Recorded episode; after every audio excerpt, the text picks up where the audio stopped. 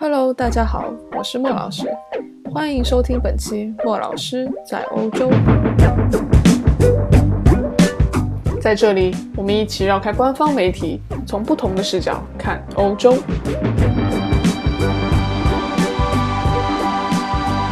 如果你有什么话题或者问题，想我在节目里为你解答，欢迎关注我的新浪微博和公众微信号，搜索“莫老师在欧洲”，我一定有问必答，期待你的关注哦。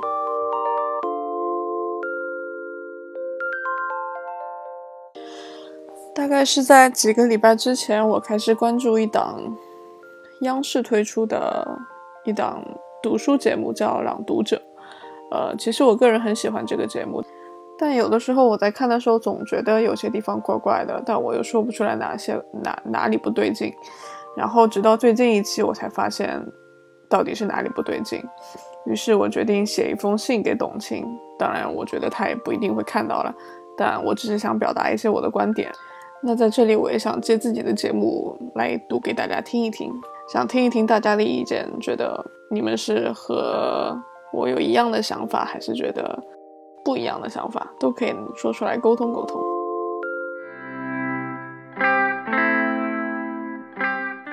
董小姐你好，从《朗读者》第一期开始，我就一直关注着这个节目，也很喜欢这个节目，让我一个人在异国他乡看完之后，总是很有启发。您的节目每一期嘉宾都很重量级，个个都是不同领域的代表人，但我看了总是看着看着觉得哪儿不对劲。终于今天看到了柯洁的片段，才恍然大悟，反应过来是哪儿不对劲。片子里旁白说，在他的世界里没有第二这种说法，如果不是第一就是失败。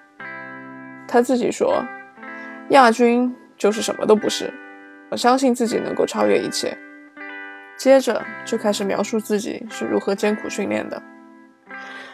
这里有两点我不敢苟同。第一，如果不是第一就是失败，这一句话，我想说一个人实在是太渺小了。无穷无尽的努力换来的不一定是所谓的成功。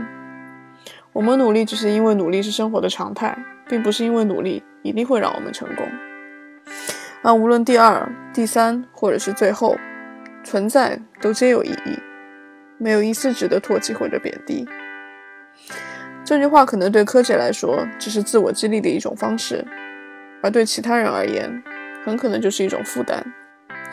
柯洁作为第一是少数中的少数，而第二、第三等等才是所谓的大众。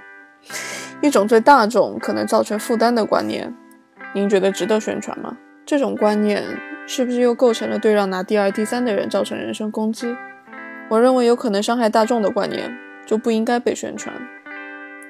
没有最好，只有更好。这样的观念到底压垮了多少人？有多少人因为这样的观念又背负着极大的心理压力？人的一生这么长，如果总是在你争我赶，是不是又显得一辈子过得太仓促无益？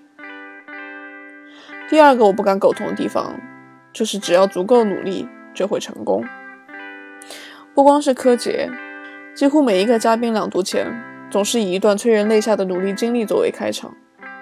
没错，想成功总是需要努力的，但是是否又是必然的呢？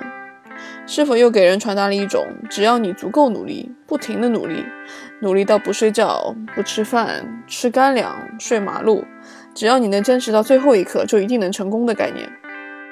为了梦想不断努力付出，值得鼓励吗？当然值得。但真的不停的努力就会成功吗？可不见得。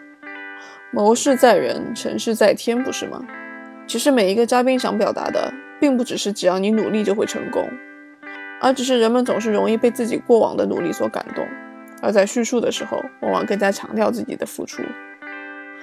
我想比努力更难的是如何在被现实击倒时，又能够重新站起来。而谁又教过年轻人这些？能重新站起来的是英雄，但被击倒而一蹶不振的，也不见得就是众人的负面榜样，变成了狗熊。毕竟接受现实也需要勇气。一定有不少的家长也在看《朗读者》，比起让孩子如何努力、努力再努力，更重要的是如何在面对失败之后重新站起来。我真的很担心有些家长会指着某某某《朗读者》对着孩子说：“你看。”他多努力，只要你也这么努力，你就能像他一样。十几年前我在读小学的时候，当时就在提倡给学生减负。十几年过去了，今年两会还在说减负。这十几年里，学生的担子真的轻了吗？我想，该减的其实不是学校书包的重量，不是学校的义务，而其实是父母对子女所谓成龙成凤的愿望。难道简简单单的活着不也是一种成功吗？难道快乐不是一种成功？金钱、成功与快乐真的可以划等号吗？我明白，央视的节目总背负着种种的责命使人感。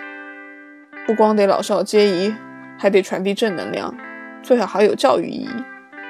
但是咱们能不能不定义什么是成功？咱们能不能不要太推崇精英教育？至少我们可以解释成功的定义有很多种。自己能够真诚的面对自己，坦然的面对生活也是一种成功。很多的成功人士也未必能做到坦然与诚实，不是吗？当然，我并不认为你应该请一些大家眼里的普通人上台朗读，毕竟大家都喜欢听有故事的人说事。只是我希望你也能够在节目中传达，普通也是一种生活方式，而且是大多人的生活方式。这种生活方式同样值得尊敬，也能够活得精彩。因为其实平凡也很伟大，不是吗？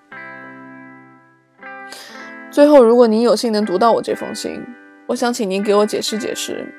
在当今中国社会，到底怎样才算是成功？怎样的人才有资格上朗读者朗读？谢谢，希望您的节目越办越好，咱们有机会见。二零一七年三月二十五日，卡尔玛，瑞典，老莫。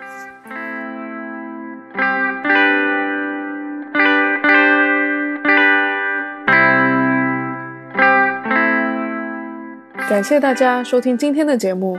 如果你喜欢我的节目，就点击订阅，并且分享给你的好友和家人。如果你有任何问题，欢迎给莫老师留言，莫老师一定有问必答。同时，你也可以关注莫老师官方微博和公众微信号，搜索“莫老师在欧洲”。